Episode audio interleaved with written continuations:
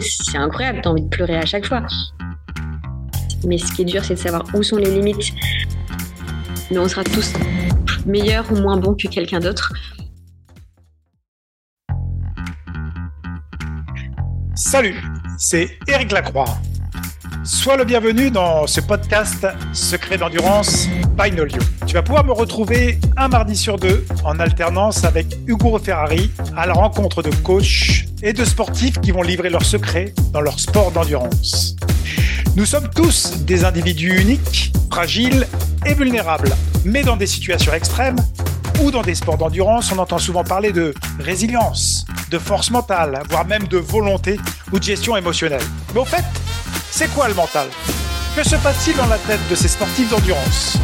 Comment gèrent-ils leurs émotions, leurs pensées? Ont-ils des outils, des secrets, des recettes particulières? C'est ce que nous allons explorer et tenter de découvrir dans ce podcast. Euh, bonjour à toutes et à tous euh, sur ce podcast Secret d'endurance. Et euh, aujourd'hui, on, va parler encore de quête mentale hein, dans, ce, podcast. On a vraiment, vraiment la grande chance euh, d'accueillir euh, quelqu'un qui, explore justement euh, cette question physique, mentale. eh bien, c'est Marine Le, Bonjour Marine. Bonjour, merci beaucoup de me recevoir. Je suis très contente et très honorée d'être ici.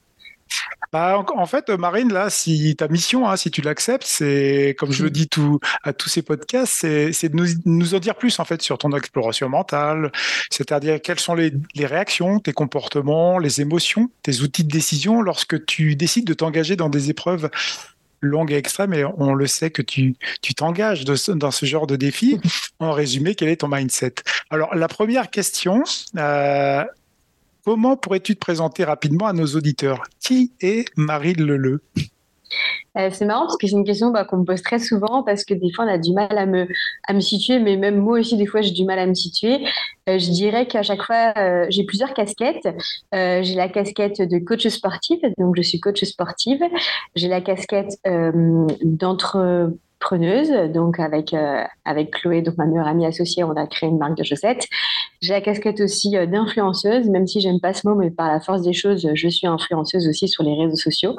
Euh, et j'ai aussi ma casquette, je crois que c'est ma préférée, celle de sportive passionnée, qui est passionnée de sport et de tout défi.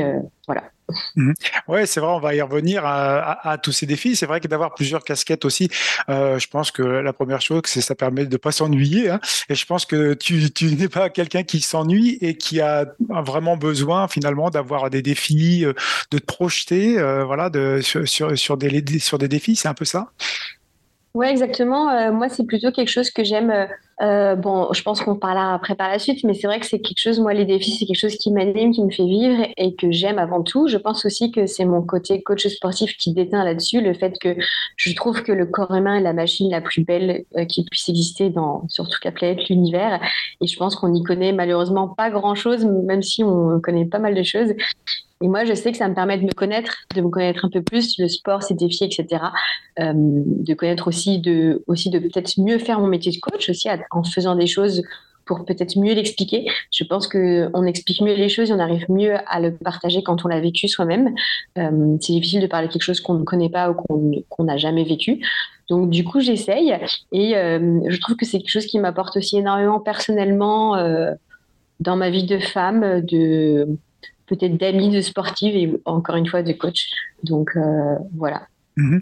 Ouais, on, dit effectivement, c'est entraîner, euh, c'est finalement apprendre un peu de foi. Alors on va on va explorer euh, euh vraiment le, le, le, départ, le point de départ. Donc mhm. en étant jeune finalement ou moins jeune, hein, qu'est-ce qui t'a attiré dans le secteur de l'endurance? On va dire même dans l'extrême, hein, parce que on est quand même dans des défis. Tu as traversé la Manche, parce que on, on parle souvent de l'enduroman que tu as fait en, en, 2018, hein, si c'est bien ça, mais tu as traversé la Manche, tu as fait énormément de défis avec des efforts longs. Qu'est-ce qui t'a fait vibrer et a donné un sens à ta vie justement en, étant jeune en fait, euh, en fait, je crois que ça s'est fait tellement progressivement que je m'en suis pas forcément rendu compte. Que, euh, en fait, il y a beaucoup de gens qui, euh, bien sûr, c'est surprenant quand que je dis aux gens que j'ai traversé la Manche à la nage en ayant couru la veille 140 km. Et puis après le vélo, etc. Mais je pense que ça s'est fait petit à petit. une fois, je me suis dit, un jour, je ferai un semi-marathon et ce serait un truc de fou. C'est incroyable de faire un semi-marathon dans ma vie. Les gens personne ne fait ça et c'est un truc énorme. Et ce qui est toujours un truc énorme, il ne faut pas minimiser les choses. Mais j'étais persuadée que ce serait le plus gros, le plus gros défi que je ferais dans toute ma vie. Et en fait, petit à petit, ça s'est fait. Petit à petit, peut-être que j'ai compris encore une fois que mon corps était capable. J'ai aussi euh, appris et compris mon corps. J'ai euh, trouvé aussi du plaisir dans le dépassement personnel, d'aller chercher un peu plus loin, de dépasser ses limites, euh, attention de ne pas se brûler les ailes, mais de dépasser ses limites et d'aller chercher toujours un petit peu plus, peut-être un petit peu plus de kilomètres, peut-être un petit peu plus de vitesse, peut-être un petit peu plus de hauteur, un petit peu plus de partage aussi. Et euh, du coup, ce qui m'attire, je pense que c'est vraiment ce, cette quête euh, toujours de l'inconnu que j'ai envie d'apprendre, de comprendre et ce, cette soif en fait de découvrir des choses, de découvrir la vie, en fait de découvrir la vraie vie peut-être. Ouais, euh, en fait, euh, le déclic, euh, est-ce que tu l'as eu très jeune ou, c'est progressivement finalement en allant explorer certaines disciplines, tu parlais du semi-marathon ou d'autres choses, qui t'a fait aimer entre guillemets l'effort long ou alors vraiment euh, toute petite déjà tu avais ce, côté un peu d'aller euh, euh, plus loin, d'aller chercher justement certaines limites parce que tu évoques se dépasser les limites, on y reviendra tout à l'heure, mais est-ce que est-ce que c'était ancré en toi? Bah en fait, alors j'ai toujours été sportive ou non, quand j'étais petite, j'ai toujours fait du sport. Mes parents m'ont appris les valeurs du sport euh, sans forcément m'obliger à faire du sport. Euh, ils m'ont toujours laissé le choix. Euh, j'ai toujours fait du sport en étant petite. J'ai toujours fait du sport aussi à l'enfance, à l'adolescence, etc. Et, et vraiment sans forcément aller dans le dépassement et dans les défis. mais c'est quelque chose qui a toujours fait partie de mon quotidien. Et c'est vraiment plutôt bah, euh, je pas de problème à en, parler, mais plutôt jeune, à l'adolescence, j'ai une phase d'anorexie assez grave avec mmh. pas mal de moments d'hospitalisation. C'est vraiment le sport qui m'a permis de me sortir de ça, le fait d'avoir envie de... Moi, ce que j'ai toujours, c'est quand je fais du sport, je sens mon cœur qui bat, je sens mes muscles qui ont mal et je me sens vivante, en fait. C'est le moment où je me sens vivante. Et pour me sentir vivante, il fallait que je fasse du sport et pour faire du sport, il fallait que j'aille mieux. Moi, c'est vraiment ça qui m'a donné ce déclic. Et après, par la, par la suite, j'ai passé mon diplôme de coach sportif. Le sport a toujours drivé ma vie et je me suis mise du coup à faire des défis, etc. Euh, voilà. Donc, je dirais que j'ai toujours été sportive de base, euh, petite, jeune. Ça a hum, suivi dans, dans ma construction personnelle aussi et euh, psychique aussi. Voilà. Mhm.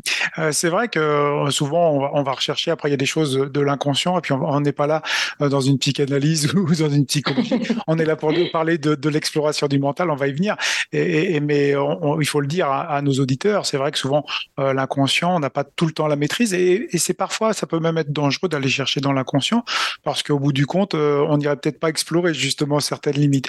Donc merci en tout cas, mais tu es coach sportive et souvent tu, tu, moi je voulais revenir quand même à ça, c'est-à-dire que tu aimes euh, dire aussi faire la différence euh, entre le sport et, l'activité physique et c'est vrai que euh, c'est quand même quelque chose d'intéressant parce que on parle souvent de la pratique sportive, le sport, mais toi tu, veux discerner un peu, hein, si j'ai bien compris, ce côté sport et activité physique. Tu peux nous en dire un petit peu plus par rapport à ça?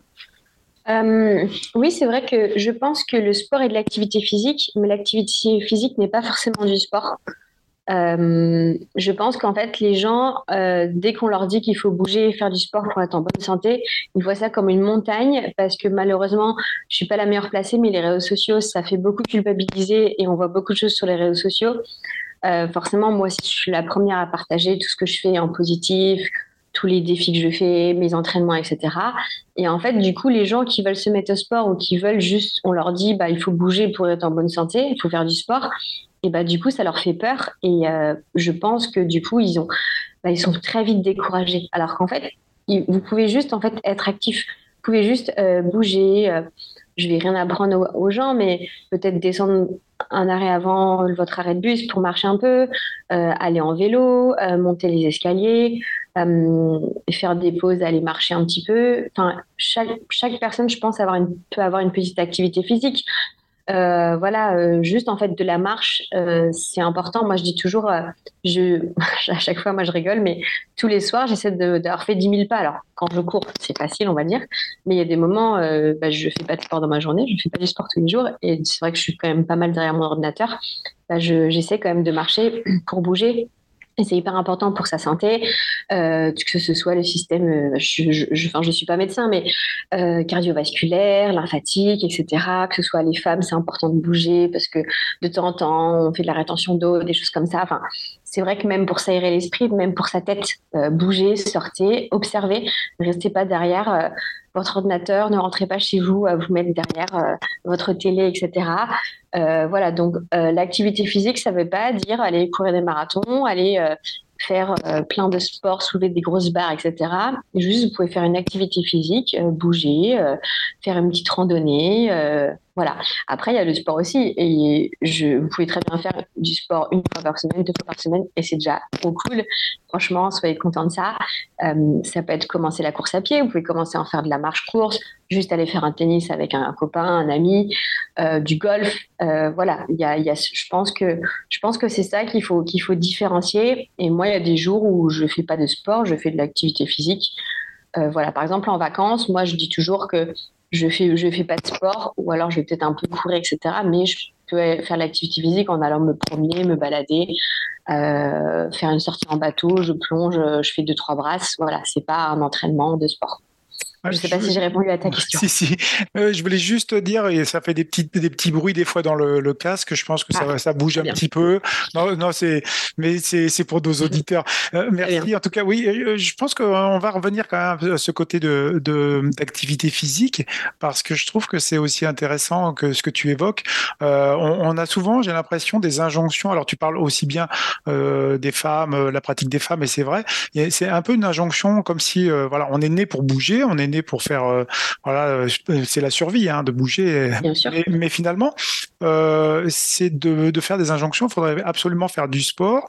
Et on a l'impression que c'est du sport qui est relié tout de suite à, entre guillemets, à du sport de haut niveau ou, ou, de la pratique sportive, faire de la compétition. Mais ce que tu veux dire par là, toi, tu, tu fais de l'extrême, mais au bout du compte, c'est que tu encourages même à faire 5-10 minutes ou un quart d'heure par jour. C'est aussi important, ça. Oui, moi, c'est ce que j'ai toujours un peu, c'est mieux que rien. Et euh, je pense que c'est toujours bien. Et puis en plus, euh, ce un peu, peut-être qu'après, il peut évoluer, vous dire, euh, bah, je vais pas aller marcher 10 minutes. Bah aussi, peut-être que 10 minutes, c'est bien. Peut-être que demain, tu auras le temps de faire 12 et puis 13. Et puis si un jour, ça a le temps de faire que 5, bah, c'est déjà, déjà mieux. En fait, on est dans une société où on est très sédentaire. On a envie d'avoir à manger, on peut commander. Là, il y a le livreur qui monte, qui vient, quoi. Euh, c'est ça, on se fait livrer tout, quoi. Et malheureusement, voilà, alors après, c'est notre société qui veut ça.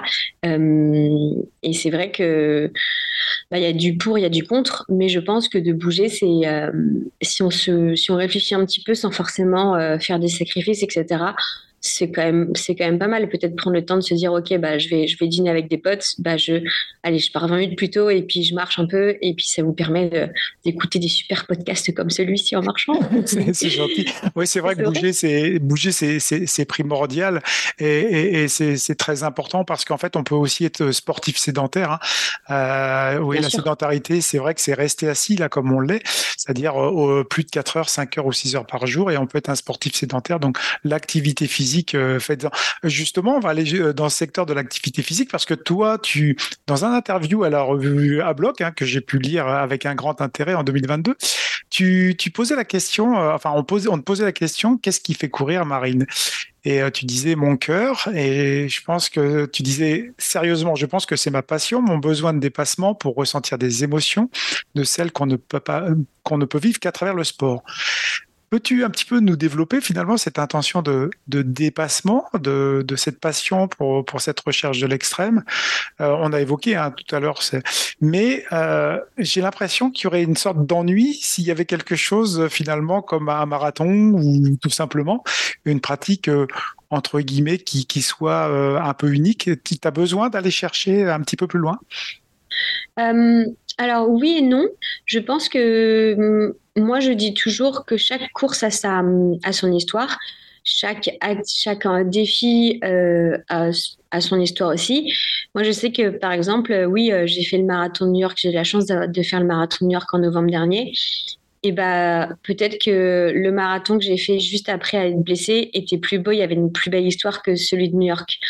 Euh, donc euh, je suis, c'est vrai que maintenant les gens ils me disent toujours oui, enfin maintenant Marine toi un 20 km ou un marathon pour toi c'est facile. Non, en fait, c'est que déjà, un, euh, tu prends un sportif de haut niveau, quelqu'un, euh, par exemple, je sais pas, qui a été en équipe de France de quelque chose, etc. Euh, s'il arrête de s'entraîner du jour au lendemain, s'il arrête de, de, faire tout ça, bah, dix ans après, il sera plus capable de faire ce qu'il a fait aux Jeux Olympiques ou autre chose. Ça s'entretient et c'est ça qui est le plus dur. Les gens, ils pensent qu'une fois qu'on a acquis un niveau, et eh ben on la vit. Et eh ben pas du tout. Et des fois, c'est même beaucoup plus dur de, de garder ça, garder la flamme et de d'entretenir ça euh, une fois qu'on l'a que le chemin pour, je trouve que le, chemin pour l'avoir il est stimulant parce qu'on a un but, un objectif. Et après garder ça c'est l'amour du sport. Et c'est vrai que oui moi ce qui me fait faire du sport et pour revenir au début de ta question ce qui me fait faire tout le temps des défis des choses comme ça c'est que moi déjà j'aime le sport mais j'aime l'activité physique. Donc oui j'adore la course à pied j'adore le triathlon la natation le vélo mais j'adore aussi aller faire du surf J'adore euh, aussi, je sais pas, aller faire euh, du tennis, aller euh, faire du crossfit avec les copains ou des choses comme ça. Moi, j'aime le sport et j'aime aussi le partager énormément, que ce soit avec mes amis, ma famille ou sur les réseaux sociaux. Même avec des inconnus, moi, dis toujours que je pourrais faire du sport avec mon pire ennemi. Vraiment, le sport, c'est quelque chose qui, que, qui rapproche. Et les gens avec qui je fais des, des défis sportifs, je les aime d'un amour bizarre. Alors, je suis pas amoureuse d'eux, mais en fait, j'ai ce truc où euh, si je fais quelque chose d'intense avec eux, que ce soit si je partage une course avec, euh, avec quelqu'un, eh ben, je vais, je vais lui apporter pas plus d'importance, mais je sais pas comment dire, c'est quelque chose qui est assez spécial. Et c'est ça que je retrouve en fait quand, quand je fais des courses, euh, que ce soit qu'on soit tous étrangers ou n'importe que ce soit des marathons ou autre chose. Et ben en fait, on est tous là, on a la même passion, on n'a pas le même âge, et ben on a, on n'a pas le même pays, on n'a pas le même niveau. En fait, on fait le même truc et il n'y a pas de, a pas de guerre et c'est trop cool en fait. Et la ligne d'arrivée, quand tu vois la ligne d'arrivée, c'est incroyable, tu as envie de pleurer à chaque fois. La ligne d'arrivée de tout et n'importe quoi. Et je pense que c'est ça qui me, motive. C'est bizarre de dire de se motiver à faire du sport parce que moi j'en ai besoin maintenant. Euh, j'ai besoin de bouger pour ma tête, pour mon cerveau, outre le fait, outre le côté santé. Mais moi, c'est vraiment quelque chose. Euh, euh, bah, je me sens bien quand je fais du sport. Je me sens bien, je me sens d'accord avec moi-même, et j'adore le partager. Mhm. Ce que tu évoques, c'est très très important aussi parce que on, parle beaucoup, on, divise le côté de la santé. La, santé, euh, c'était quelque chose de très politisé dans les années 48-49, euh, même le côté santé mentale. Et on a divisé un petit peu alors que tout est relié. La santé, c'est une globalité. Et euh, on va diviser maintenant, on le voit bien, la santé mentale, il faut aller mieux. On, nous, rend coupable, coupable, finalement, on culpabilise en disant, bah voilà, il faut que tu t'occupes de toi, etc. Mais c'est plus vaste que ça, la santé. Moi, j'ai comme l'impression euh, si on reprenait un petit peu les propos de d'Anne Dufour-Montel dans Éloge du risque en 2011, il y a une sorte de, prise de risque, mais qui te rend hyper présente en fait. C'est l'hyper présence, on pourrait dire. Ça serait un peu ça, c'est-à-dire que tu sens vraiment tes amis, tu sens vraiment l'effort, et il y a une notion d'hyper présence. J'ai l'impression que c'est un petit peu ça que tu vas chercher aussi, et de pouvoir le prolonger en fait dans l'effort aussi. Oui, bien sûr. Oui, c'est vraiment ce truc de de, ouais, de me sentir là, ce moment présent. Et c'est vraiment ce truc, cette envie de partager et de. En fait, j'ai aussi ce truc de. J'ai envie de montrer aux gens, que ce soit encore une fois à travers les réseaux sociaux ou même avec mes amis, ma famille, de montrer aux gens le bonheur que ça me procure et aussi le bien-être. Euh, bon, j'ai eu des, euh, accidents, mais outre ça, j'ai jamais été blessée. Et les gens disent toujours, tu vas te blesser, t'es machin, t'en fais trop. Mais bah, ceux qui disent ça, c'est ceux qui ont des problèmes de dos et qui bougent pas. Donc, euh, voilà. Ouais, c'est vrai qu'on on est souvent, on, y reviendra un petit peu, mais dès l'instant, on est un, personnage, entre guillemets, un peu public, on a le regard des autres et le jugement, on l'a tous, hein, on l'a tous plus ou moins. C'est le biais de confirmation. Hein. C'est-à-dire qu'à un moment donné, bah oui, elle, fait ça, donc elle en fait trop. Elle fait ça parce que veut se mettre en valeur. Bon, on y reviendra. Moi, j'ai toujours la petite question que je pose à mes invités qui est, tout, qui est pas évidente et, tout le monde me, me, me, me haït. Pour ça, c'est la question, c'est pourquoi, pour toi, c'est quoi le mental? Est-ce que tu pourrais nous le définir rapidement? Est-ce que tu as toi une expérience un peu dans ce domaine? Parce qu'on parle souvent euh, de préparation mentale et c'est quoi le mental en fait? Qu'est-ce qu'est le mental? Pour moi, le mental, c'est quelque chose c'est qu'on a tous. Déjà, c'est quelque chose qu'on a tous. C'est quelque chose qui se développe, qui se travaille et surtout qui s'entretient, comme je disais tout à l'heure. moi, il y a beaucoup de gens qui me disent, tu as de la chance, tu as du mental. Non, je suis pas d'accord. le mental, c'est quelque chose qui se construit avec la vie, avec les expériences, avec les défaites, avec peut-être les choses qu'on a ratées, mais aussi les choses qu'on a réussies.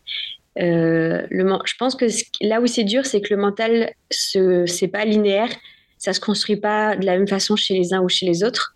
Je pense que c'est quelque chose aussi qui est, qui est des fois qui fait peur. C'est quelque chose que je pense que l'être humain ne connaît pas énormément, malheureusement. Euh, c'est tellement passionnant et c'est tellement fou. Je pense qu'on connaît que 10% du cerveau et du mental, alors que c'est quelque chose qui est hyper important. C'est quelque chose aussi qu'on ne pense pas assez dans les courses.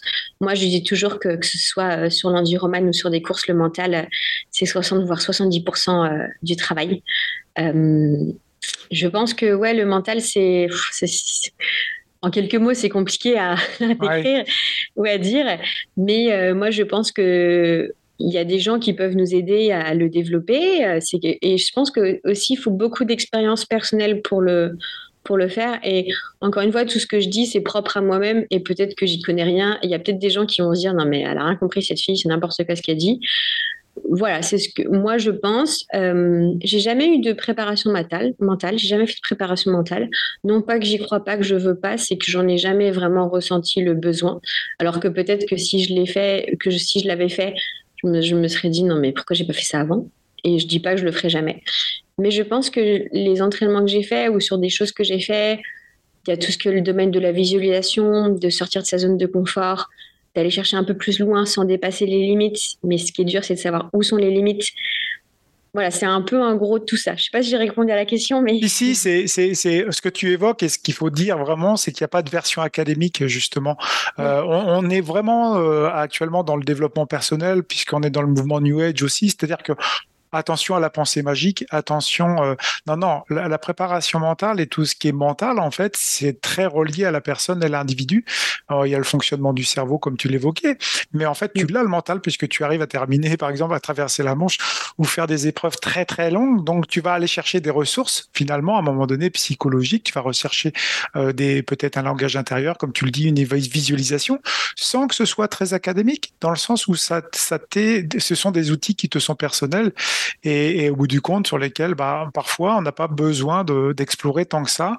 C'est à un moment donné des moments de vie où il y a des personnes qui vont peut-être en avoir besoin et euh, on est tous des individus uniques. Alors euh, je, je voulais continuer un petit peu parce que on parlait, tu, parlais tout à l'heure, alors sans tomber dans le dans, dans, dans, dans, le paroxysme des réseaux sociaux, mais tu es très active en fait sur les réseaux sociaux. Est-ce qu'ils te permettent de t'épanouir euh, dans tes quêtes et dans tes rêves? Parce que on sait que les, les outils et le, notamment les réseaux. C'est, ça reste quand même de l'écran, ça reste quand même aussi des, des retours qui sont pas tout le temps faciles dans le jugement ou voilà.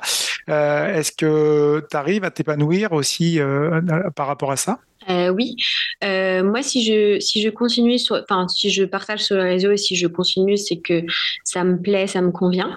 Alors forcément, plus on est exposé, plus on a des méchants commentaires et plus les gens donnent, leur avis. Si c'est un avis qui, est constructif, je prends avec grand plaisir. Euh, et je pense que c'est normal, on ne peut pas plaire à tout le monde et je pense qu'il y a beaucoup de jalousie. Euh, moi, je pense je pense ça va rester à ma place. Je sais que je suis pas une athlète, je sais que je suis pas de haut niveau.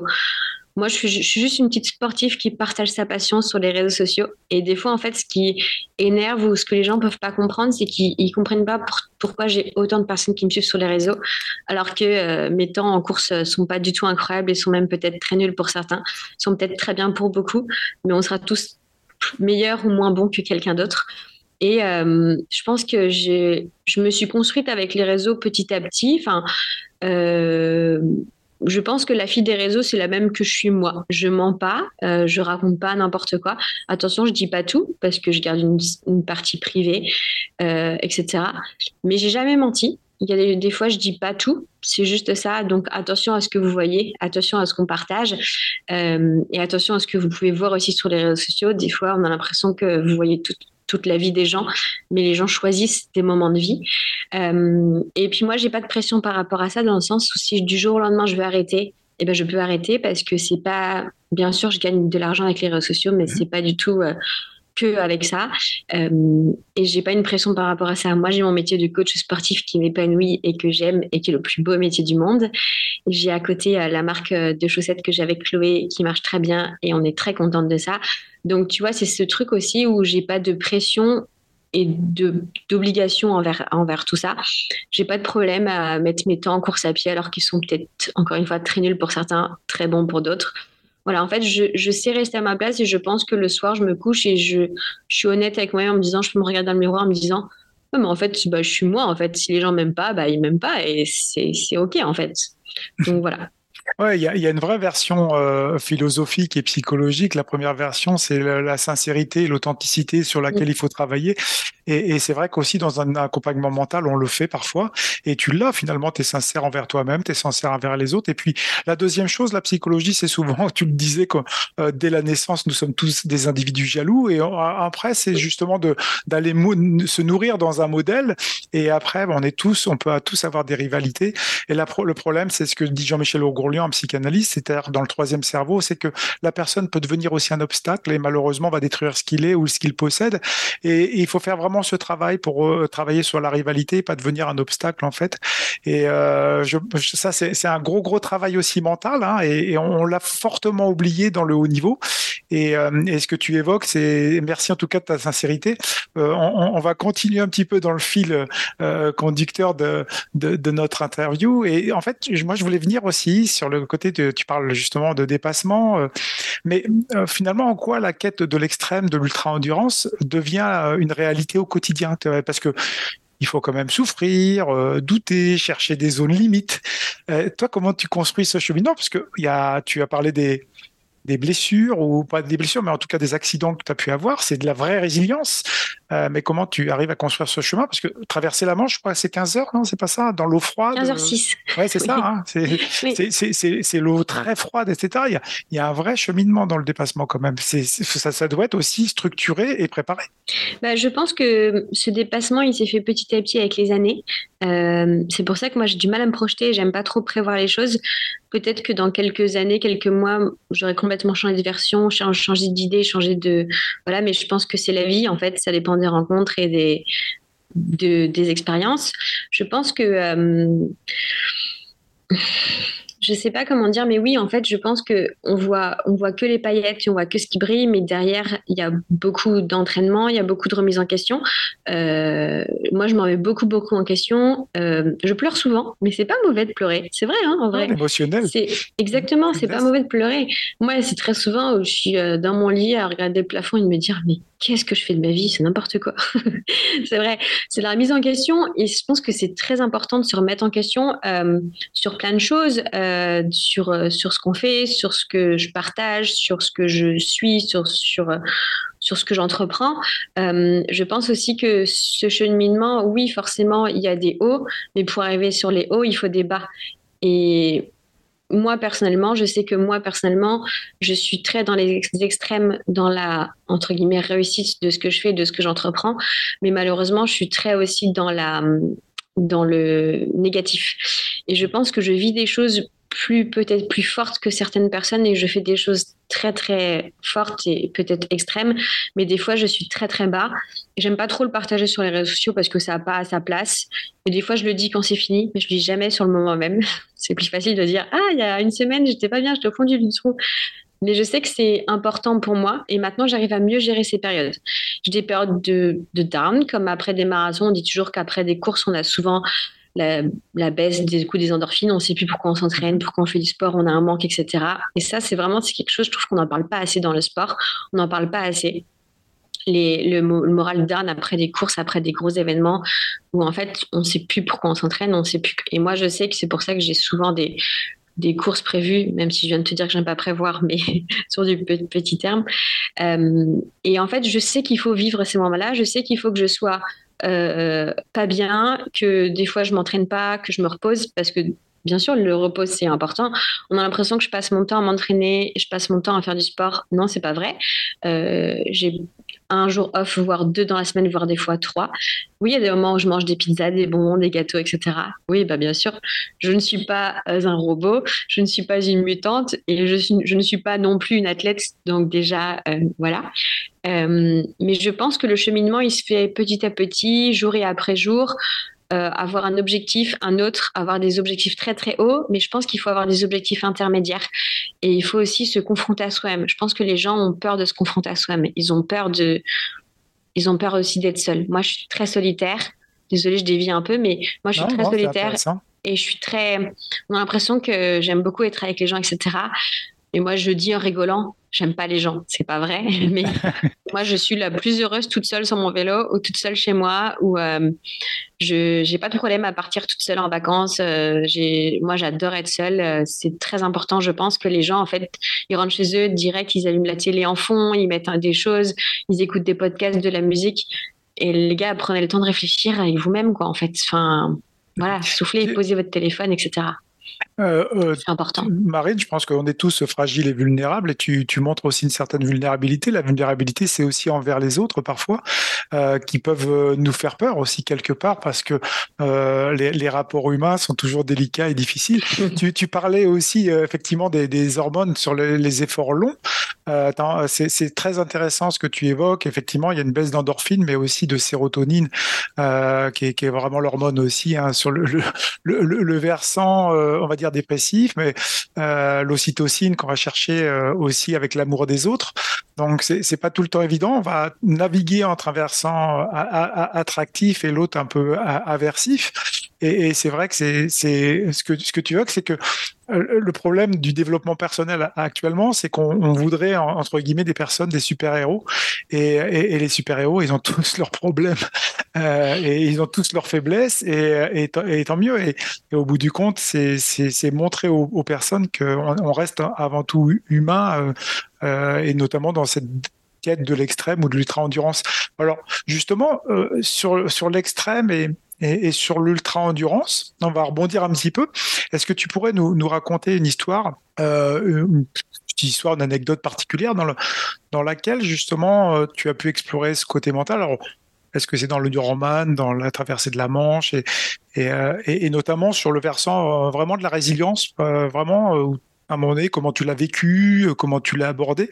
Est-ce que tu as trouvé des solutions à, à, à personnel alors, je pense que j'ai deux, deux choses, deux expériences à partager.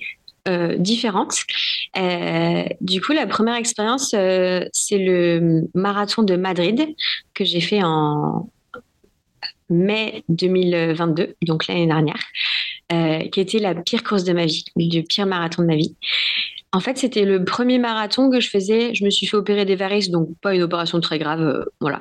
Et euh, donc c'était le premier marathon que je faisais après cette opération, en ayant coupé la course à pied deux mois, ce qui n'est rien pour beaucoup, ce qui est beaucoup pour d'autres. Et c'est un marathon, il y a beaucoup de dénivelé. Et dans ma tête, je m'étais dit, ça va être horrible, il y a du dénivelé, ça va être dur, ça va être dur, ça va être horrible. Et je me le répétais euh, tout le temps avant. Quand les gens me disaient, alors comment tu te sens pour ton marathon? Je disais, oh ça va et tout. je suis plutôt positive de nature, mais je disais, par contre, il y a du dénivelé, euh, je vais prendre cher, ça va être dur et tout. Euh. Et du coup, je crois que inconsciemment, j'ai dit à mon cerveau que ça allait être dur, que ça allait monter, que ça allait être très dur, etc. Et mine de rien, bah, ça y est. Euh, je disais à tout le monde, au 30e, ça monte à fond. On passe le 30e et ça y est, je me mets à marcher. C'est dur, j'ai mal. Je me dis, mais qu'est-ce que je fais là? C'était horrible. Et en fait, je crois que je me suis conditionnée dans ma tête. Je me suis. J'ai tellement répété aux gens, j'ai tellement répété à tout le monde que ça allait être dur, que ça allait être horrible, qu'il y avait du dénivelé, que du coup, mon cerveau l'a compris. Et voilà. Donc en fait, je pense que à force de dire les choses, etc., le cerveau il entend. Et c'est marrant parce que maintenant je dis aux, autres, alors je, te, je, je, le dis pas trop fort parce que je veux pas que mon cerveau l'entende, mais bof. Et maintenant je rigole comme ça parce que je sais vraiment. Et à l'inverse, l'enduroman, euh, je sais que un peu comme tout le monde, je sais pas, mais avant avant chaque euh, course, même maintenant, je suis un peu stressée, j'ai une petite boule au ventre, j'ai un peu d'appréhension, etc. Et c'est normal, c'est un peu du stress positif. Mais avant l'enduroman, je crois que c'est la seule course de ma vie, je n'étais pas stressée. Et j'étais même un peu bizarre de me dire, c'est bizarre, je suis pas stressée. Mais je crois que j'avais tellement imaginé cette course, je l'avais tellement visualisée, je m'étais tellement mis en posture de réussite. En fait, j'avais pas plusieurs chemins. J'avais le chemin je réussis, c'est tout. Il n'y avait pas de comment ça va se passer, est-ce que je vais être. Non, non, ben, je vais réussir. Je vais arriver à l'Arc de Triomphe. Je vais réussir. Et en plus, je vais battre le record du monde. Voilà. Et en fait, j'avais pas d'autre solution. Et en fait, j'avais hâte de faire cette course, j'avais hâte de partir et je savais au fond de moi que j'allais réussir. Ça peut paraître très prétentieux. Non. C'est une très grosse course, etc. Mais je le savais au fond de moi. Je l'avais, je au fond de mes tripes alors que mes parents y croyaient pas et je les comprends. C'est une course où il y a beaucoup d'abandon, il y a beaucoup d'échecs, il y a eu des morts. Enfin, c'est vraiment extrême, mais moi, je savais. Et en fait, bah, j'ai réussi. Et ça s'est très bien passé. Oui, c'était très dur. Oui, je dis pas que c'était facile, j'ai souffert, c'est la plus grosse course de ma vie. Mais c'est fou comment le cerveau, en fait, après, j'avais deux ans, entre le moment où je me suis inscrite, où je l'ai fait, il se passe deux ans. En général, c'est ça. Donc, en deux ans, tous les matins, je me réveillais en me disant, je vais faire ça. Donc, je l'avais visualisé aussi. Ouais, c'est cette répétition ce, de, de, ce câblage. Euh, on parle de, de, plasticité neuronale et d'autoroute. Si tu veux, on peut créer euh, des autoroutes neuronales et, ou alors aller chercher des petites routes de campagne hein, dans le cerveau. Euh, la plasticité, c'est que tu avais mis justement une autoroute en te disant je vais réussir et, et, finalement je vais aller au bout. Donc finalement aussi dans l'effort, ça revient en, en, permanence. Ce que tu évoquais par contre, ce qui était intéressant sur ton marathon, c'est que c'est un petit peu ce qu'on dit, c'est un peu Dostoïevski qui dit euh, ne pense surtout pas euh, au loup blanc, je crois, ou l'ours blanc, ne pense surtout mm. pas à l'ours blanc, ne se pense surtout pas. Et qu'est-ce qu'on va faire? On va penser, c'est-à-dire vraiment à cette. Euh, et quand on dit aux enfants, ne touche surtout pas à ça, ne touche pas. Et finalement, on, peut, on va aller mettre la pensée négative et on va être après dans la rumination. C'est-à-dire, j'ai comme l'impression que après sur ce marathon, tu te l'es dit et tu as ruminé énormément, non? C'est ça en 2000... c'est 2022, c'est récent. Hein. Oui, c'est récent et c'est pour ça que je prends beaucoup de recul maintenant par rapport à mes courses et c'est pour ça que maintenant, quand, quand je le raconte euh, sur les réseaux sociaux ou maintenant quand je parle de quelque chose, je prends toujours, euh, quand les gens me demandent, je prends toujours 10-15 jours parce que j'ai besoin de faire redescendre le truc et de prendre du recul par rapport à une course parce que une course, ça se finit pas quand tu as fini la ligne d'arrivée. Quand tu passes la ligne d'arrivée, elle se finit même, enfin, après. L'après est important. Euh, la course, c'est pas la ligne d'arrivée, c'est vraiment le après, la récupération aussi qui est très importante. Et comme on a parlé, la redescente aussi psychologique et mentale. Mais je pense que c'est important aussi d'analyser les choses, de pas juste faire les choses et passer à autre chose. Euh, je pense qu'il faut vraiment, euh, si on a envie d'avancer, si on a envie de progresser, si on a envie de mieux se comprendre, mieux apprendre, il faut aussi analyser les choses, comprendre pourquoi on n'a pas réussi les choses, pourquoi ça s'est mal passé, mais aussi pourquoi ça s'est bien passé. Attention aussi, des fois, mm. on se pose pas la question et c'est dommage parce qu'en fait, c'est des outils qu'on a et qu'on oublie. Le cerveau, il, malheureusement, il retient que les mauvaises choses. Et, euh, et c'est ça aussi que je pense qu'il faut aussi se dire, OK, là, ce moment, c'était trop cool, il faut que je l'enregistre, que je le garde en tête pour plus tard. Peut-être écouter une musique. Euh, moi, il y a des moments, il y a des moments, je suis en prépa et je suis trop bien, j'écoute une certaine musique et je m'interdis de l'écouter. Je l'écoute que le départ d'un marathon en me disant, OK, c'était un moment où, j'étais bien. Il y a plein de petites choses que j'essaie de mettre en place, etc. Ça marche pour moi, je sais pas si ça marche pour les autres, mais voilà. Et je pense que il faut surtout analyser les choses. Et oui, ça c'était c'est très récent, mais euh, mais c'est pas nouveau. Et si on me l'avait dit l'année dernière, je suis trop bête en fait de de mettre monter l'esprit. Et en fait, moi, il y a une phrase qu'on m'a toujours dit et que je, je retiens toujours, c'est que rien ne sera, se passera comme prévu mais en positif comme en négatif. Peut-être que tu peux prévoir que quelque chose va trop mal se passer, que ça va être horrible. En fait, ça va bien se passer. Et des fois, tu penses que quelque chose, ah bah oui, facile, j'ai déjà fait plein de fois. Et là, ça va mal se passer. Et en fait, il faut toujours euh, laisser place à l'imprévu et prendre le risque, mais de réussir aussi ce que tu évoques, c'est merci en tout cas de ton témoignage, parce que finalement, tu disais tout à l'heure que tu n'étais pas forcément armé, euh, entre guillemets, sur le mental, mais finalement, tu nous sors euh, énormément de, de, choses par rapport à des outils que tu as déjà construits. Mais non, tu as tout à fait raison, c'est-à-dire, euh, ouais, le, le, le, cerveau, il, il, il, enregistre vraiment que les choses négatives et il faut lutter contre ça. Et, et d'un autre côté, ce, qui est, ce, que, ce que tu évoques aussi, c'est ce fait-là d'aller dans, dans l'extrême, euh, bah, on s'ennuierait en fait quelque part si on se disait pas qu'il y avait des choses qui, voilà, on serait dans, dans tout le contrôle. Et à défaut de, de contrôler un tout, faut euh, à défaut de tout contrôler, faut contrôler un tout. Et c'est un petit peu ça qu'on va dire. C'est-à-dire le, le la, notion de stress, en fait, on, l'a complètement évacué euh, parce que le stress est, physiologique, c'est un état émotionnel qu'on va mettre, et après c'est le contrôle, l'incertitude, euh, la nouveauté, et finalement le, le, travail sur la personne, c'est-à-dire qui va attaquer ou pas son ego. Et tu vois bien le process, euh, bah, tu, le, tu le travailles en permanence. Et en fait, c'est une lutte permanente de, c'est d'essayer de mettre un petit peu de contrôle au début, de réduire un peu l'incertitude. Euh, la nouveauté, on y va, c'est stressant, mais c'est un stress positif que tu évoquais. Et puis après, de dire, bah, je suis quand même pas, je, on va pas être poli, mais on va pas être impoli, mais quelque part, bon, je suis, je suis, voilà, je suis là et, et, et je suis pas une merde, on va dire, hein, pour être, pour être. Oui, bien sûr, bien sûr. Après, euh, moi, c'est pas quelque chose où je me dis pas tous les jours, je travaille mon mental ou. Alors oui, sur des choses, par exemple sur l'enduroman, il y avait 140 et quelques kilomètres de course à pied entre Londres et, Douvres, les côtes anglaises. Euh, bah, c'est long, surtout quand il y a pas que quelqu'un court, court avec nous. Et ben moi, j'ai fait beaucoup de 30 kilomètres sur un tapis face à un mur sans musique, en me disant, ok, je fais ça, mais après, je peux traverser la terre entière, quoi. Et j'ai essayé plusieurs fois, j'ai abandonné, j'ai arrêté. Mais après, j'ai réussi. Il y a plein de choses comme ça où mais après, ce travail mental, je pense qu'il se fait aussi petit à petit en essayant de me connaître. Et je pense que et ce qui est possible aussi, c'est que si je fais un travail mental avec quelqu'un qui va m'aider, un coach mental ou une prépa mentale, je dis pas que c'est nul et que j'apprends rien, bien au contraire.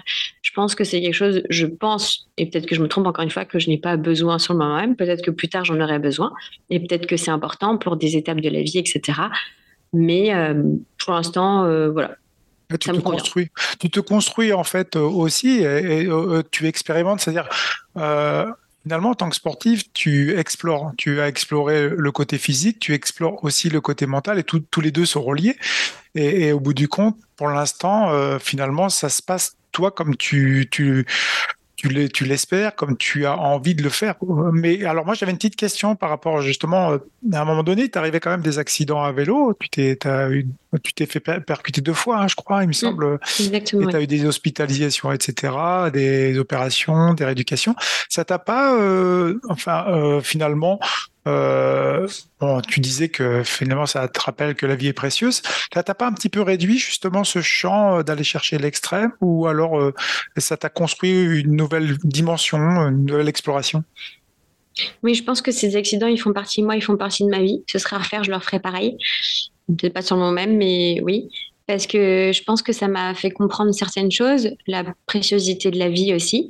Et juste pour faire une petite parenthèse sur les réseaux sociaux, quand du coup j'ai partagé ça sans forcément raconter ma vie, et bah c'est fou, mais j'ai eu plein de gens qui sont abonnés à moi et qui, qui, étaient là, euh, entre guillemets, ah trop bien, elle aussi, euh, elle, ça lui arrive quoi.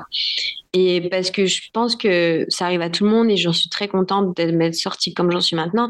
Mais je pense que c'est des accidents qui m'ont fait comprendre certaines choses, qui m'ont fait comprendre la préciosité du corps humain aussi, euh, la rééducation, des exercices que je faisais pas forcément avant, que je continue à faire maintenant, qui sont importants. Euh, ça m'a fait déjà rencontrer des gens géniaux en centre de rééducation, des athlètes de haut niveau, des choses comme ça, euh, des kinés qui sont adorables et qui font partie de ma vie aussi maintenant. Euh, et je pense aussi que ça m'a fait prendre conscience de certaines choses et, je pense que je serais pas celle que je suis maintenant si j'avais pas eu ces accidents. C'est vrai que en plus, ça s'est passé dix jours après l'enduroman, donc euh, très compliqué de niveau moral, même physiquement. Et, et je pense que oui, ces accidents m'ont construit, m'ont forgé. Et à chaque fois que je suis revenue sur une course après accident, j'ai toujours explosé mes temps et mes chronos alors que c'était pas du tout prévu. Et je pense que oui, c'est quelque chose maintenant qui, c'est une clé que j'ai en plus. Alors, je dis pas à tout le monde d'avoir des accidents, non, évitez. Mais en fait, essayez de vous servir de ces, de ces choses pour avancer. Euh, parce que j'aurais très bien pu me dire, euh, oh bah, c'est horrible, les médecins me disent qu'ils savent même pas si je vais pouvoir remarcher. Alors, au début, c'était ça, on savait pas. Euh, j'ai des greffes dans la jambe, tout ça, je pouvais plus bouger mes pieds et tout.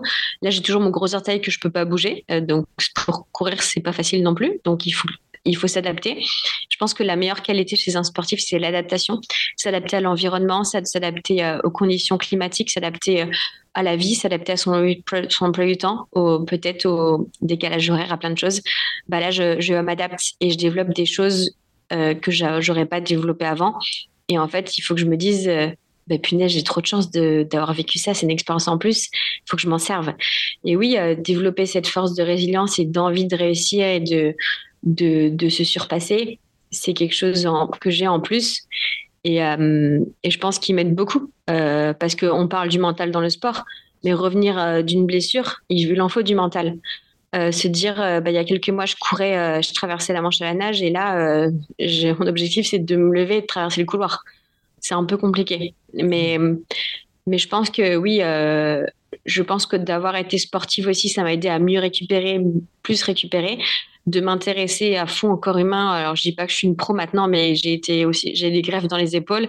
Je dis pas que je suis une prof des épaules maintenant, mais je me suis intéressée à tout et c'est trop cool et j'adore, c'est génial. Et du coup, je pense que euh, je pense que ça m'a apporté beaucoup de choses. Mhm. Euh, c'est dans tes propos, on sent la, passion et, finalement mm. ces propos. On parle de deux concepts, si tu veux, c'est ce concept de résilience, hein, c'est le, matériau qui revient un peu à l'initial. Alors euh, certains sont plus ou moins euh, discutables puisque revenir à l'initial, c'est pas forcément ça, c'est aussi une construction post-traumatique. il peut y avoir des petits traumatismes, mais on parle, de maintenant plutôt de, de, de principe d'Hormèse, c'est-à-dire que tu parlais d'adaptation, c'est très beau, c'est-à-dire qu'à un moment donné, on est on a été, on est sur Terre normalement pour pouvoir s'adapter. On survit grâce à notre adaptation. Donc quelque part, euh, faire de l'effort long et notamment tous ceux qui font des efforts longs, c'est aussi euh, vraiment aussi un petit laboratoire humain, on va dire, sur la, ses capacités euh, dans certaines limites et d'explorer justement certaines limites. Et puis c'est le côté ambassadeur de l'exploration, qu'elle soit physique ou mentale. Moi, je voulais quand même peux te poser une petite question aussi là par rapport à, au fait que tu vas aussi rechercher, j'ai l'impression, tu fais du, du crossfit, hein, c'est ça? Oui.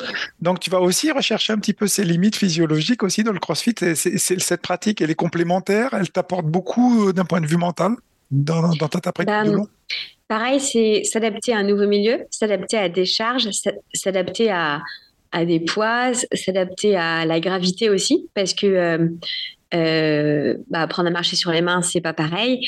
En fait, encore une fois, c'est sortir de sa zone de confort. Et le crossfit, c'est des efforts très courts et très intenses. L'opposé du long.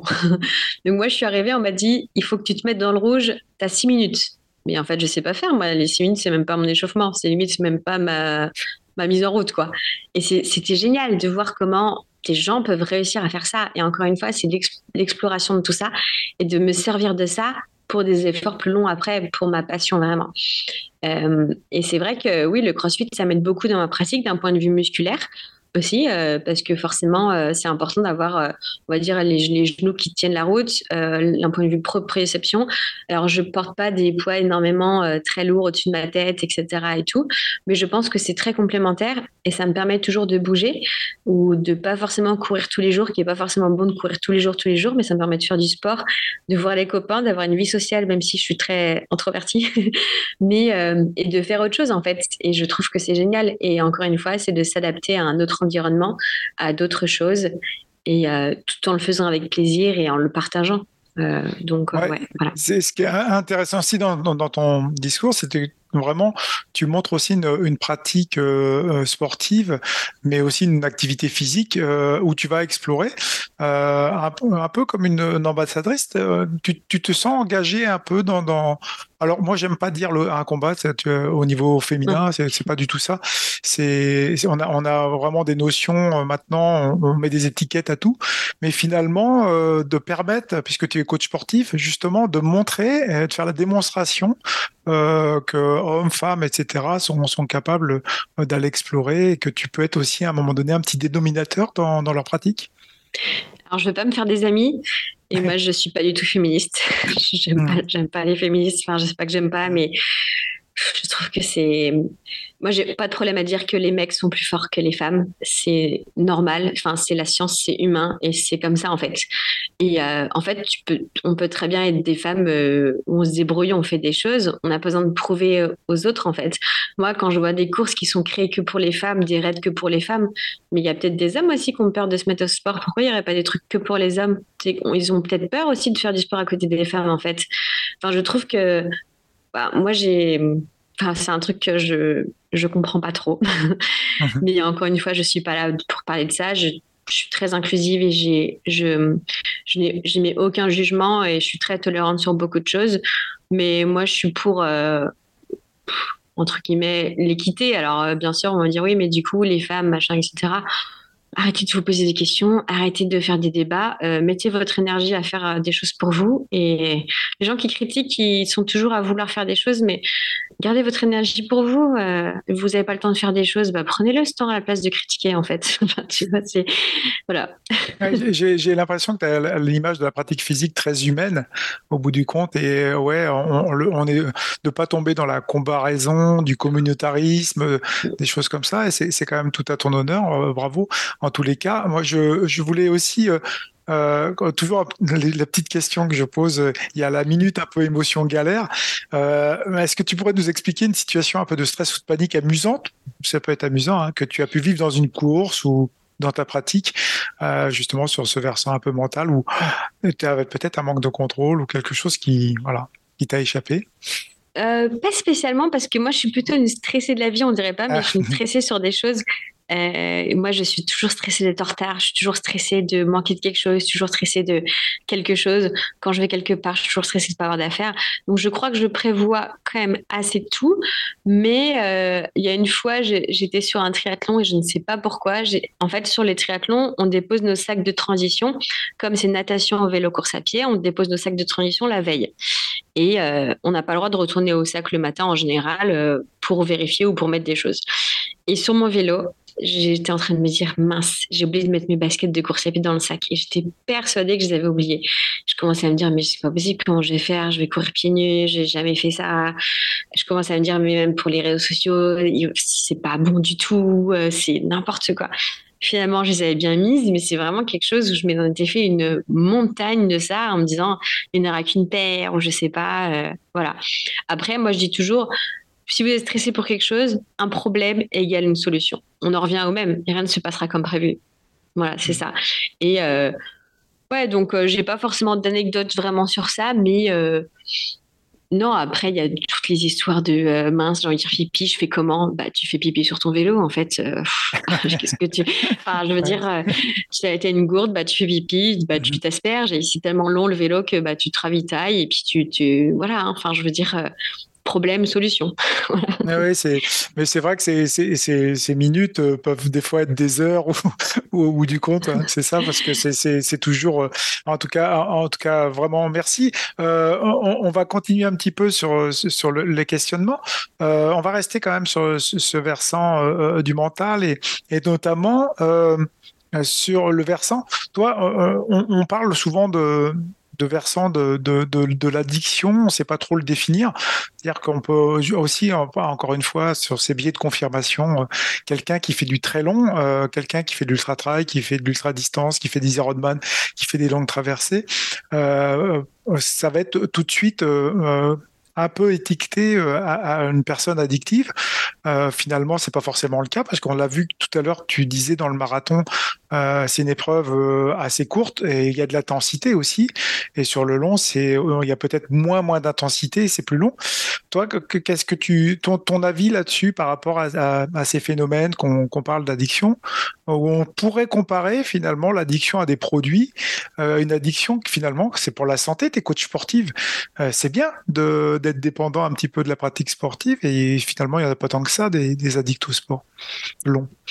Hum, moi, je dirais que je dirais pas que je suis addict au sport. Je dirais que je suis passionnée. Alors oui, si on relève les faits, etc. Euh, j'ai besoin de faire du sport. Quand je fais pas du sport, je suis une mauvaise humeur, je me sens pas bien, etc. Je pense que ça fait partie de moi, ça fait partie de mon quotidien, ça fait partie de, de ma routine. Et attention, euh, donc je suis là, je pense que je suis pas addict au sport, mais je pense addict à l'activité physique. c'est ça. Tous les jours, je bouge un petit peu. Ça m'arrive un ou deux jours euh, quand même des fois de dans l'année ou de rien faire, de rester au lit toute la journée. C'est rare, mais ça arrive. Et je pense que en fait, euh, on, a tous nos névroses, on a tous nos soucis dans la vie, on a tous euh, nos besoins. Et ben, il y en a qui vont être addicts à la cigarette, il y en a qui vont être addicts au sport. Il y en a qui vont être addicts euh, à autre chose, euh, peut-être aux jeux vidéo ou à quelque chose. Euh, on peut pas être parfait et en fait je pense que c'est je pense que d'être addict au sport et à l'activité physique c'est pas forcément mauvais ou néfaste si c'est bien fait et si c'est assez jaugé on en revenait à tout à l'heure, ce qu'on disait, c'est que les gens me disent, mais tu vas te blesser, tu vas voir, à 40 ans, tu ne pourras plus bouger. Bah, en fait, si c'est fait intelligemment, je pense être coach sportive. Et oui, j'ai plus même, la même forme physique qu'à 20 ans, mais à part mes accidents, je me suis jamais vraiment blessée. Je pense que je réfléchis assez bien à comment je m'entraîne. Il ne faut pas oublier le stress mécanique. Alors bien sûr, tu prends quelqu'un qui a jamais fait de sport, tu lui fais faire ce que je fais, bah bien sûr, il va se blesser. Et en fait, des fois, de faire du sport à comme je disais, peut-être 10 minutes, et bah, ça va peut-être m'aider à pas me blesser si je j'en fais pas du tout. En fait, c'est ça les gens. En fait, des fois, ils, oublient, de ils comprennent pas. En fait, de, des fois, je fais une séance qui va m'aider à pas me blesser, alors que ils pensent que c'est mieux de rester à rien faire. Euh, c'est quelque chose à prendre en compte et je pense que mon corps est, habitué aussi à ça. Voilà. Et c'est assez fou que euh, le corps s'habitue à tout. Euh, moi, je fais une autre activité physique. Je me souviens, je me souviens toujours, j'avais fait 10 minutes de wakeboard. J'avais des ah, courbatures pendant 4 jours. C'est physique, il paraît. Voilà. C'est physique, il paraît. Exactement. En fait, le corps s'habitue à tout. Donc oui, l'addiction, en fait, toute chose, euh, euh, toute chose faite dans l'abus est néfaste, c'est sûr. Mais l'abus de quelque chose, la limite de l'abus va être plus haute chez des personnes comme chez d'autres. Moi, je bois une bière, euh, je pense que je suis bourré. Je bois jamais d'alcool. Quelqu'un boit une bière et pas forcément bourré.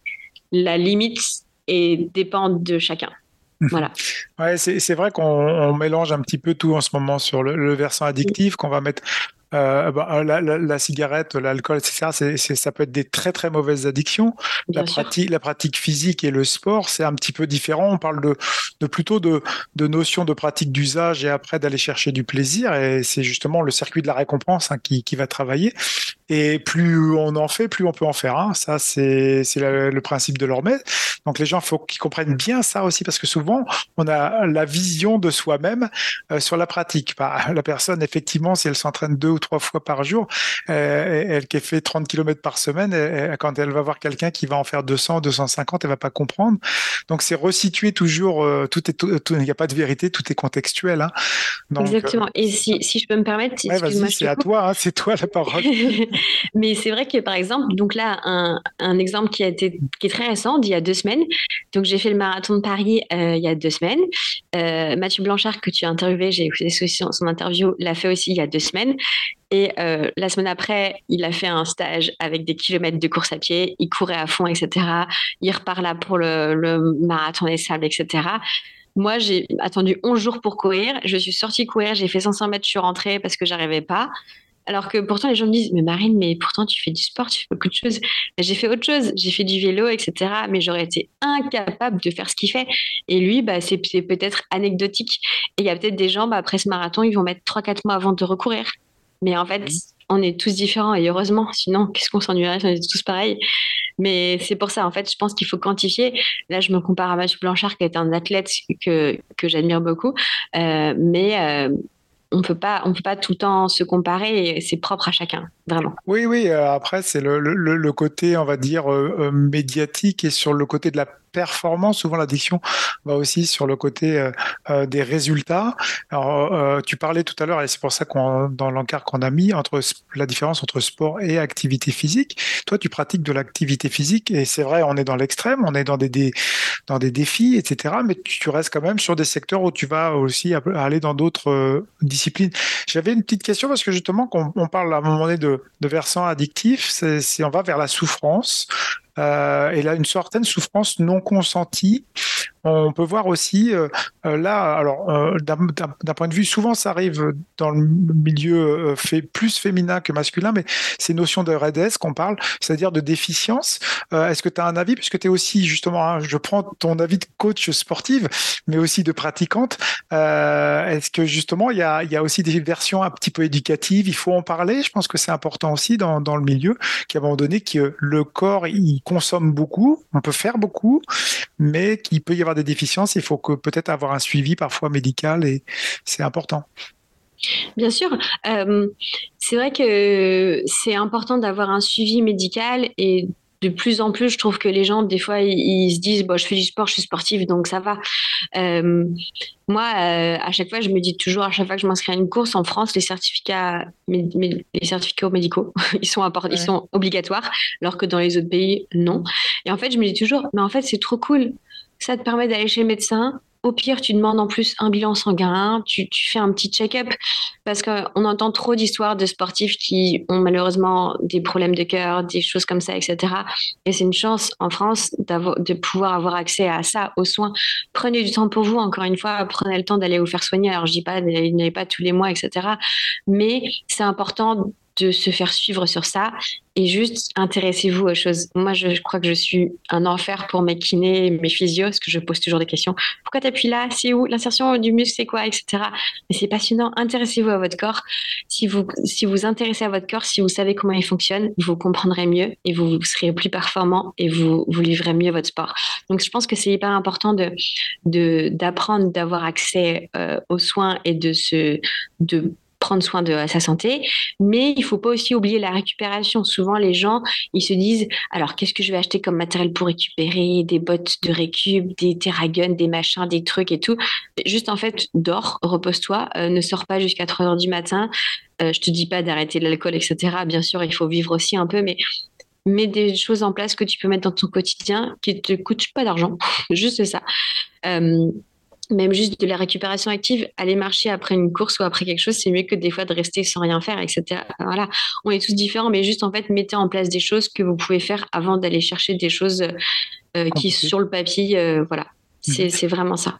Ouais, des, des, choses simples en fait que tu dis. C'est vrai que le, sommeil, euh, c'est enfin encore, euh, on va pas citer tout le, tout le temps les philosophes, mais il suffit pas de, de vouloir pour faire, il faut comprendre. C'est un peu Spinoza qui dit par Spinoza.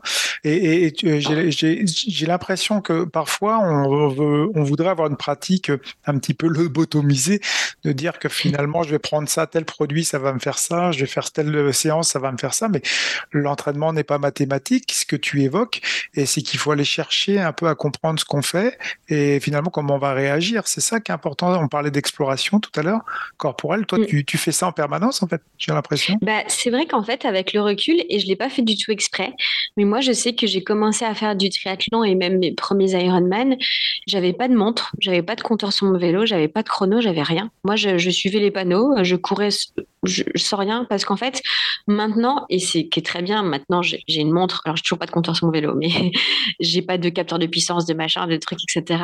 Mais je pense que j'ai commencé ma pratique physique et sportive en, à la sensation, vraiment. Et parce que pour moi, je, juste, bah, je faisais une course, je faisais du sport, il n'y avait pas de chrono, pas de truc et tout. Maintenant, ça a un peu changé. Mais du coup, je pense que quand tu prends des, des sportifs il y a 10-15 ans, tu te rends compte que maintenant, on a des chaussures carbone, on a euh, des, des, capteurs de puissance, on a des, des, des cardiofréquencemètres. Enfin, tu te rends compte, en fait, maintenant, quand tu cours, tu peux savoir en vitesse réelle à combien tu cours. Alors, ça paraît normal pour beaucoup de gens, mais en fait, avant, il y avait beaucoup de sportifs qui n'avaient pas toutes ces données. Il y avait beaucoup de sportifs de haut niveau qui n'avaient pas autant de, de données que des sportifs euh, euh, passionnés. Voilà. Et en fait, je pense que des fois, on se fait un peu trop rattraper par ça. Et alors que maintenant, bien sûr, c'est important et je, je l'utilise aussi, aussi, mais juste en fait, j'ai envie de dire aux gens, essayez de vous comprendre avant de comprendre ce qu'une machine vous dit. Mhm. Voilà, c'est ça. C'est super intéressant. Puis il y a ce degré, j'ai l'impression, ce degré de liberté on ressent ah dans, ta pratique, c'est-à-dire que quand tu vas euh, finalement euh, faire tes entraînements ou tes défis, tes, tes, courses, en fait, on sent comme une expression de. On parlait justement de d'hyperprésence et l'hyperprésence liée à c'est ce besoin de liberté en fait aussi de, mm. pratiquer. Donc, euh, ce que tu évoques, ouais, on pourrait s'enfermer aussi dans les dans les datas. Ça, ça pourrait être mm. dangereux, c'est ça. Hein? Bien sûr, même si attention, hein, maintenant mm. c'est. Elles servent. Bien sûr ça, ça sert et c'est trop intéressant. Moi, je suis la première à, à m'intéresser à plein de choses, etc. C'est passionnant. Mais je pense que c'est que c'est important. Enfin, moi, je sais que j'ai commencé, euh, j'ai fait, enfin même j'ai commencé en louant des vélos. J'avais des shorts H&M, pas forcément pour le sport, faisant mes trucs, c'est n'importe quoi. Mais j'y arrivais en fait. voilà. Mais alors c'est pas ce que je conseillerais maintenant, mais en vrai, bah, je me suis construite comme ça en fait. On, va arriver aux, dernières questions et, j'ai toujours la petite question aussi. Hein. Euh, ça rejoint puisqu'on est dans l'exploration mentale, on est dans, les secrets d'endurance et tu nous en as déjà beaucoup dit et on, te remercie beaucoup. C'est à, ton avis quelles sont les clés de la réussite mentale, euh, grosso modo pour pour toi euh, au bout du compte, si la façon dont tu as définit finalement le, côté mental, c'est ça serait quoi et, justement, ça peut être euh, euh, très euh, très spontanément. Ça serait quoi pour toi?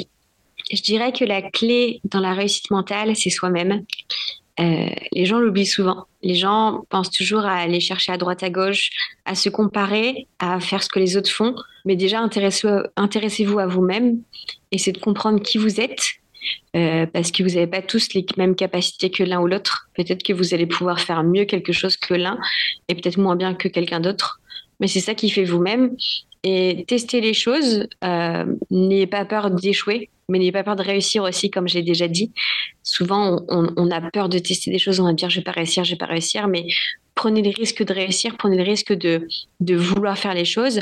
Euh, mettez-vous aussi des peut-être peut-être des petits objectifs, euh, pas trop gros, mais c'est ça qui est difficile à trouver, c'est des objectifs qui soient challengeants, mais pas trop gros. Euh, donc je pense que la clé de la réussite mentale, c'est soi-même sur l'expérience aussi. Et il y a beaucoup d'expérience sur les choses, ne, ne pas vouloir aller trop vite. Et encore une fois, je le répète tout le temps, mais je suis pas la mieux placée pour en parler. Mais attention aux réseaux sociaux, ce que vous voyez. Maintenant, on trouve beaucoup d'infos et beaucoup de choses, etc. Mais faites les choses pour vous avant tout, et vous serez vraiment le, mieux placé et très fier de vous si vous faites des choses pour vous, en fait. Mhm. Euh, c'est vrai que l'information, des fois, sur les réseaux, il faut aller la chercher, puis il faut, des fois zapper. Euh, J'ai une dernière question. Euh, en fait, tu, tu, tu es dans des, des, des, nouveaux projets, et le challenge que tu as fait euh, de créer des paires de chaussettes, c'est génial. Est-ce mhm. que, est que tu euh, peux ramener un petit peu le côté challenge? On parle souvent du challenge finalement sportif, au challenge de l'entrepreneur, etc. On, on, retrouve quand même, parce que c'est fortement relié à la vie et fortement relié finalement à se challenger. C'est tu le ressens un petit peu comme ça? Oui, bien sûr, euh, parce qu'en fait, euh, euh, moi, j'ai fait aucune étude, étude de, marché, de création de produits, etc. Alors, bien sûr, j'ai ma meilleure amie Chloé qui m'aide beaucoup sur ça, etc. Mais je trouve que c'est important de sortir encore une fois de cette zone de confort et de tester les choses. Et en fait, cette marque, elle s'est aussi, donc, bien sûr, développée grâce à elle, mais qui s'est d'autant plus développée quand j'étais blessée, accidentée à l'hôpital. On a beaucoup parler de la marque, de quelque chose. En fait, pour moi, c'est le dépassement de moi-même. Je ne pouvais pas le faire dans le sport. Ben, je l'ai fait dans autre chose. Je pense que ça fait partie de moi et partie de mes tripes, en fait. Et de vouloir créer quelque chose, en fait, de, de, et encore une fois de le partager. Euh, et c'est quelque chose que j'aime, qui m'anime et qui me. Je trouve que c'est génial aussi de s'intéresser aussi à autre chose. On parle de sport, etc. ici, mais c'est important aussi pas forcément de s'enfermer. Enfin, moi personnellement, c'est pas mon métier d'être sportif de haut niveau et ce qui est pas vrai du tout, mais c'est important aussi de faire autre chose. Et en fait, je pense que c'est que, que, cette marque et, et ses chaussettes et tout ce qui l'entoure, ça me permet aussi de déjà un de véhiculer un message parce que le mantra de cette marque c'est Don't just exist, live. Donc voilà, mais ça me permet aussi de merci, ça me permet aussi de d'être mieux après dans ma pratique sportive, de peut-être de peut-être de faire autre chose ou de créer un manque ou quelque chose pour après être mieux sur autre chose. Euh, moi, je dis toujours que dans la vie, il y a plusieurs piliers. Il faut toujours qu'un pilier aille bien. Il y a ma famille et mes amis, euh, l'amour de mes proches, euh, le travail. Donc, bien sûr, c'est un tabou en France, mais l'argent, hein, c'est important. Donc, que ce soit donc ma société, mais pas que l'argent aussi, de créer quelque chose, de travailler, mes coachings, etc. Mon métier que j'aime plus que tout au monde et ma pratique sportive. Il y a des moments, bah, en fait, je sais pas, on, se dispute avec un ami, avec la famille, etc. Mais si le travail, ça va, et le sport, ça va aussi. Des fois, on est blessé, mais en fait, il faut trouver autre chose. Il faut toujours trouver quelque chose, euh, parce que si, en fait, si tout s'écroule, on, on, remonte pas. Donc, euh, c'est quelque chose que je mets beaucoup en place. Félicitations pour ce joli parcours et on souhaite une longue vie euh, à, ta marque de, chaussettes et pourquoi pas d'autres euh, marques à l'avenir. Euh, la, dernière, ma dernière question, c'est quels sont les, challenges à venir, les défis, même si voilà, on va pas mm. rentrer dans les détails de, de, Marine Leleu dans les années à venir, dans les années 2004, 2024, 2025 bah, comme je dis toujours, suivez-moi, vous verrez. Mais pour ceux qui écoutent le podcast, euh, non, non, j'en ai déjà un petit peu parlé. Donc là, pour, euh, pour le défi un peu long de l'endurance, je fais un triathlon de 24 heures en juin. Voilà, donc euh, c'est quelque chose que je fais en, à deux en relais. Donc je ne suis pas toute seule, mais ce qui équivaut à 4 heures de natation, 12 heures de vélo et 8 heures de course à pied. Donc la notion de gestion d'effort, de sommeil est ultra passionnante. Et je te passe les détails de comment je fais des tests sur mon corps, à rouler de nuit, euh, courir une heure, m'arrêter une heure, repartir une heure. C'est passionnant. Ah J'adore. Donc j'ai ça. Après, je me lance dans, du, dans une course de vélo avec beaucoup de dénivelé. Moi qui déteste le dénivelé, je veux essayer, je veux me confronter. Euh, voilà, encore une fois, à tester des choses. Euh, et puis après, on va repartir sur de la course à pied et puis plein de petites choses, peut-être une traversée de France en vélo, à dormir euh, au milieu des champs. Mais tout ça avec plaisir, partage et toujours amour du sport et respect de moi-même. En tout cas, ouais, beaucoup de projets à venir. Donc, suivez, suivez Marine sur, les réseaux. Est-ce que tu as des choses à, à ajouter aujourd'hui sur notre entretien non, bah, euh, je pense qu'on a déjà pas mal dit de choses. Euh, merci beaucoup en tout cas de me laisser ce temps de parole. Et j'aime beaucoup, euh, encore une fois, partager et parler du sport. Et je trouve que c'est quelque chose qui est super intéressant. Et je suis très honorée d'avoir, d'avoir été interviewée aux, côtés de, vrais sportifs et des sportifs qui, sont, qui m'inspirent énormément. Et j'ai toujours un peu ce syndrome de l'imposteur de me dire, mais. Faut pas l'avoir. Ah, je me dis déjà, le, une fois, je, le phénomène de l'imposteur, il il se fait souvent et il est normal tout à fait avec des gens qui sont assez brillants. Donc c'est pour te dire, euh, et oui, mais oui, mais oui, mais parce qu'en fait justement, on, a toujours une représentation toujours euh, de quelque chose au-dessus, puisque tu vas justement chercher des challenges un peu pour ça. Et donc, euh, c'est un peu normal. En tout cas, euh, merci beaucoup parce que tu es une personne inspirante et inspirante aussi pour, pour, pour vraiment, pas que ta communauté, pour toutes les personnes, pour, pour cette notion d'effort, cette activité physique sur lesquelles on a parlé, pas que de sport et sport compétitif et résultats. On est sur les secrets de l'endurance et les secrets de l'endurance, c'est pas euh, forcément l'aspect compétitif de battre l'autre, c'est aussi contre soi-même. Donc, grand, grand merci. On te souhaite vraiment, vraiment une très, très belle suite à, à, et on va vraiment suivre avec grand intérêt. Euh, à, très bientôt, Marine. Merci beaucoup, Eric. Merci, merci. Merci à vous d'avoir écouté ce podcast. Retrouvez dès mardi prochain Hugo Ferrari pour un nouvel épisode de Secret d'endurance by Nolio. Par ailleurs, si vous avez aimé cet épisode, n'oubliez pas de le soutenir en lui donnant la note de 5 étoiles. À bientôt.